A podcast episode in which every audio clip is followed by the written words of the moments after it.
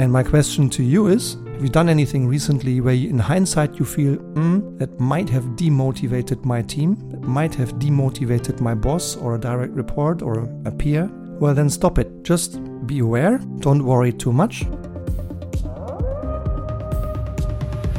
Hello and welcome, dear Leitwolf. Welcome to today's Leitwolf podcast again containing one important facet on the topic of leadership. And the intent is to inspire you, to inform you, to give you a little impulse to continuously develop yourself into exactly the leader you want to become. And also to spread around you the kind of leadership that you regard as right and successful. So, what does good leadership mean to you? I've been working on good leadership for a long, long time, probably for 25 years. Most of it was informed by the 16 great bosses and leaders that I was lucky to have, and constant reflection about the topic. Also, evolution, because I think leadership today means something slightly different than leadership 10 or even 20 years ago. So, what does it mean to you? If interested, let's have an exchange get on LinkedIn. Let's have a chat or drop me an email. Go to my website. I'd really be curious to understand your view on what good leadership means. For me, good leadership means sustainably excellent results by helping others do the right thing. It requires sustainably excellent results. I cannot be a good leader if over years and years my results are far below goals.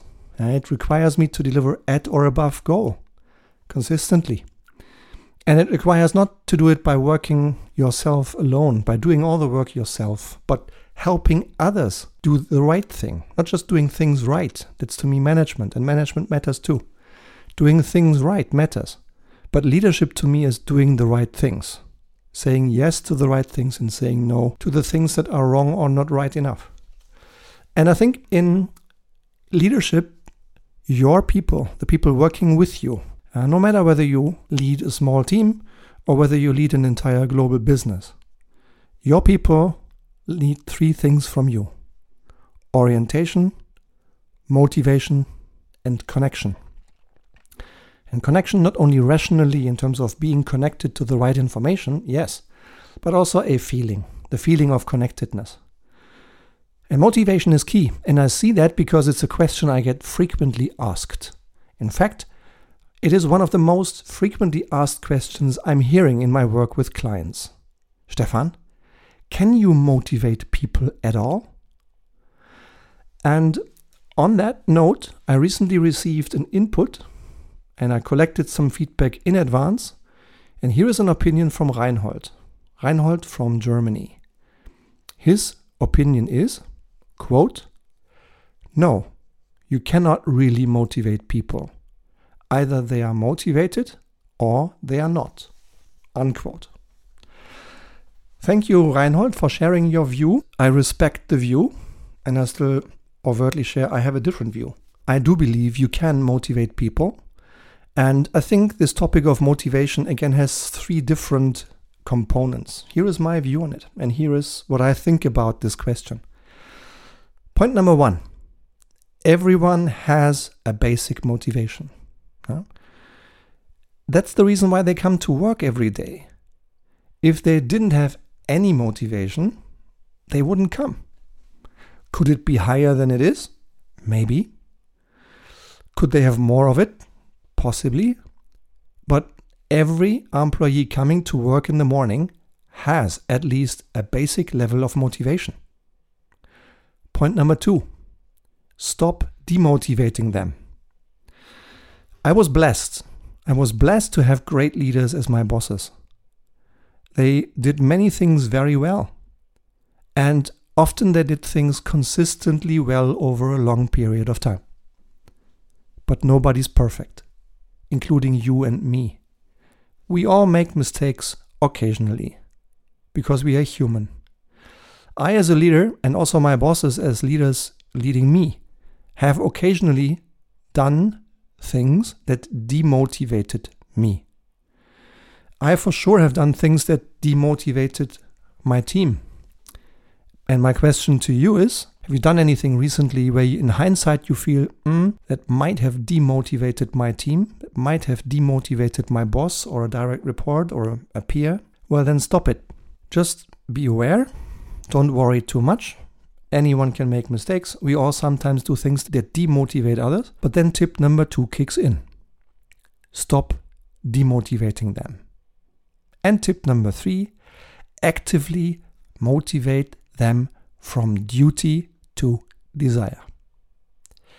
Yes, I'm deeply convinced you can.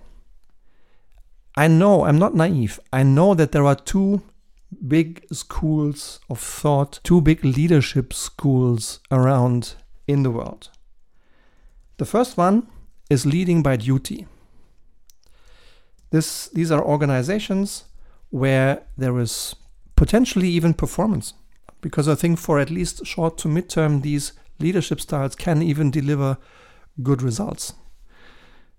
These organizations push, there is occasional fear, there is an almost exclusive focus on the numbers, and it's all about win, win, win almost at all cost. That's leadership by duty. The other school of leadership is motivate by desire, creating or unleashing desire. And my conviction is that people who have desire deliver much more and much longer than people who perform to duty. And I'm convinced that absolutely yes, you can motivate people from duty to desire. Maybe not everyone, maybe not all the time, but I'm convinced you and I, we can motivate many people many times to move a little bit further from duty to desire. And just I just brought a couple of ideas for you how that can happen. First idea, purpose who demands performance needs to offer purpose. And I don't mean those glossy purpose statements just smashed on a website to have something to say.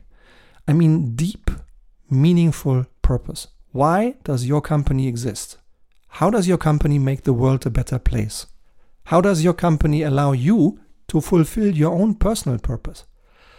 And if you make your people see the answer to these questions, you move them from duty to desire. Another idea is asking questions.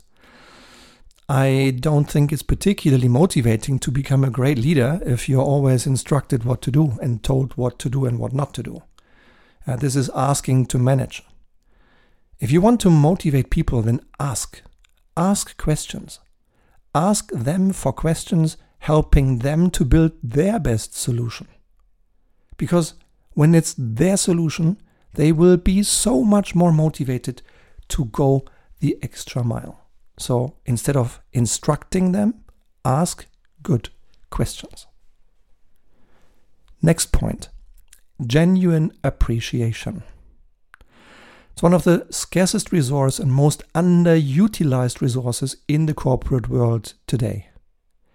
Every human being needs appreciation. Even just saying thank you for a job well done can motivate people. 23 years ago, I received a one minute appreciation from my boss at the time, who I respect highly still today. And it was the perfect moment, the right way, very brief, and it motivated me like crazy. And I felt it's genuine.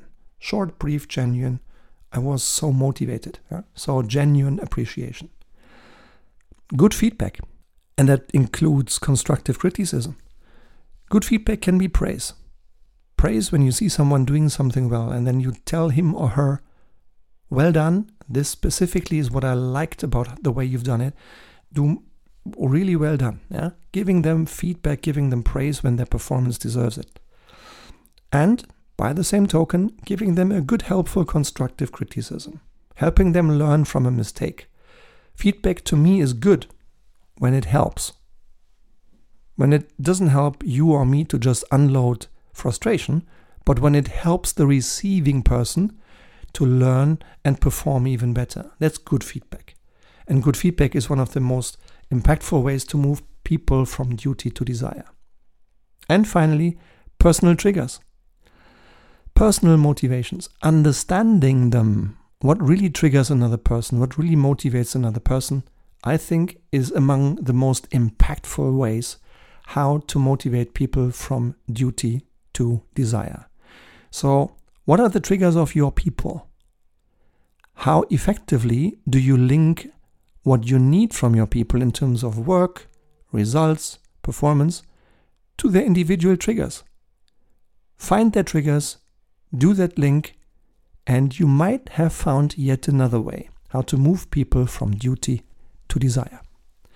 So, in summary, the three things that I recommend to think about when we talk about three keys to motivation one, they all have basic motivation. Two, stop demotivating them. Three, motivate them actively from duty to desire. And now, my question of the month of May for you. Leitwolf question of the month. The question of the month of May for you is how do you motivate others to high performance with fun? Please do me a favor, drop me an email like Reinhold did. Drop me a message on iTunes, like some of you have done. Contact me. I'd really be interested in learning from you how you motivate others to high performance with fun.